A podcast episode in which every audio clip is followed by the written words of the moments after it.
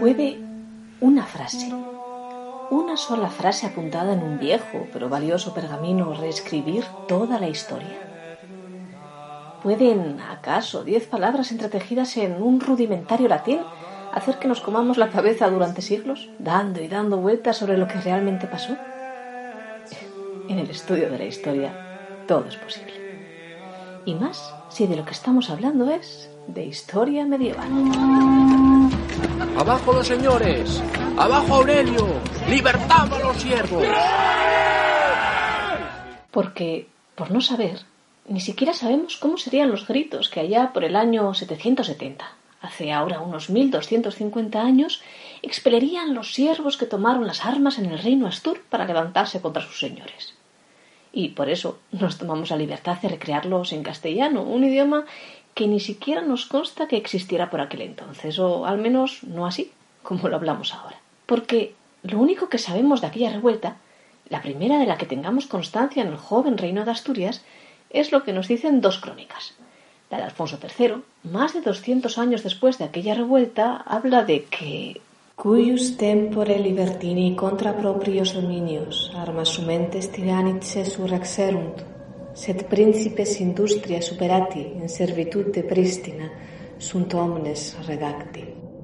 Es decir, que en aquellos tiempos tomaron los siervos las armas contra sus propios señores y que ejercieron la tiranía que el príncipe Aurelio logró sujetarlos y reducirlos a su primera servidumbre. Una información más que discreta. Y aún más parca es la crónica albeldense, aunque más próxima a los tiempos de la revuelta, ya que fue escrita a finales del siglo IX. Y dice así. Eo regnantes servidominis suis contradicentes, eius industria capti in prístina sunt servitude redacti. Que viene a ser que en su reinado en el de Aurelio, se rebelaron los esclavos contra sus señores, pero con su astucia fueron sujetados y reducidos a su antigua servidumbre. Y ya está. No existe más información de aquel misterioso hecho que, sin embargo, también fue el de mayor relevancia durante el mandato del quinto rey Astur. ¿Podremos desentrañar algo de esto?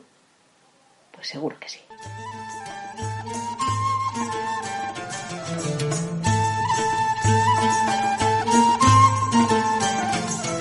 Año 770. Poco más o menos. Reina la paz con los sarracenos que hoy conocemos como musulmanes. Aurelio, al que catalogaremos como rey, aunque no sea muy exacto ese término en estos tiempos a los que hemos viajado hoy, le quedan cuatro años de vida y lleva dos liderando las riendas del reino Astur que hace como medio siglo se iniciara con Pelayo.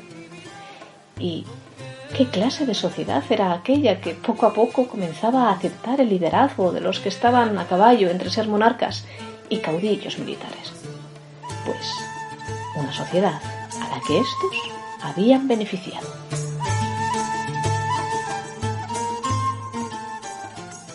El ejemplo más claro, el de Alfonso I, un cántabro, yerno de Pelayo, que sucedió a Fabila después de su desventurado encuentro con un oso.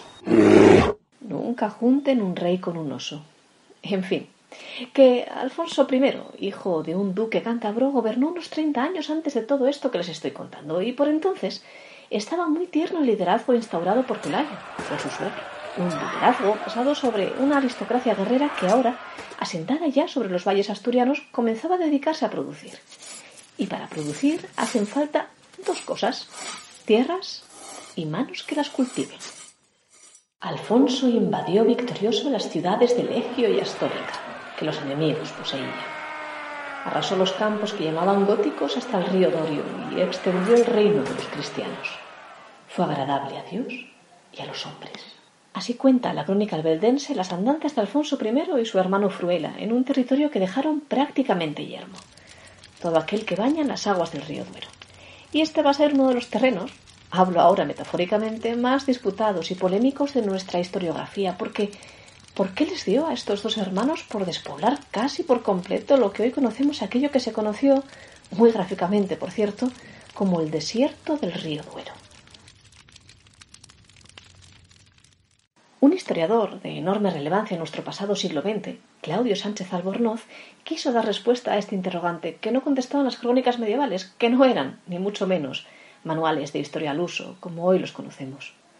Todo lo contrario, hechas siempre al calor de un gobernante al que le interesaba contar una cosa o callarse otra, a medio camino entre las leyendas, la tradición oral y la verdadera historia, ni la alfonsina ni la albeldense resuelven mucho esas preguntas. Y lo que dijo Albornoz era que aquel desierto, aquel yermo causado por las incursiones militares, por la devastación de las armas de los hermanos Alfonso y Fruela, había sido voluntario y estratégico. Habría ocurrido, según el historiador, que aprovechando que los sarracenos andaban envueltos en ciertas luchas intestinas, el rey Astur Alfonso I, el católico, aprovechó para arrasar el Valle del Duero, dejando un vacío que protegería de las incursiones del moro, que podría llenar el reino Astur en un futuro si se iba quedando sin tierras y atrayéndose además para sí y también para su aristocracia guerrera, aquella que le acompañaba a las campañas y merecía justa soldada, una mano de obra quizás no esclava, pero desde luego sí servil. La teoría de Sánchez Albornoz no fue ni mucho menos indiscutida. Pero no es tiempo ahora de perdernos en las largas disquisiciones historiográficas, porque, aunque la arqueología en todos estos años sí ha demostrado cierta continuidad habitacional en aquel yermo del Duero, sobre algo debió sustentarse aquella primera clase de privilegiados que tuvo el reino Astur. Y sabiendo, como sabemos, que aunque Pelayo viniera de fuera nunca tuvo a los Astures como súbditos, sino como socios, de algún sitio tuvieron que salir aquellos siervos que le dieron tanto la lata al quinto rey Astur. El que pone nombre, por cierto, a San Martín del rey Aurelio, que fue donde reinó. Aurelio, que era uno de los hijos de Fruela y por tanto sobrino del rey Alfonso, tuvo bien suceder a otro Fruela, llamado este el Cruel, su primo, después de que muriera asesinado por una, vamos a llamarlo, nobleza, con la que Aurelio tenía que congratularse. Es decir, todos aquellos que mandaban sobre los siervos. Fue aquella revuelta, la de los habitantes del Duero que años atrás habían sido aprendidos de su tierra natal para servir forzosamente a la creme de la crema Astur, o la revuelta de sus hijos o nietos. ¿Quién sabe? Si la historia es apasionante, es precisamente porque nunca es un capítulo cerrado, y donde divagar, siempre que se haga con criterio y conocimiento, claro, da buenos resultados. ¿De qué otra manera, si no, habríamos podido estar hablando tanto de un hecho que solo conocemos por una única frase?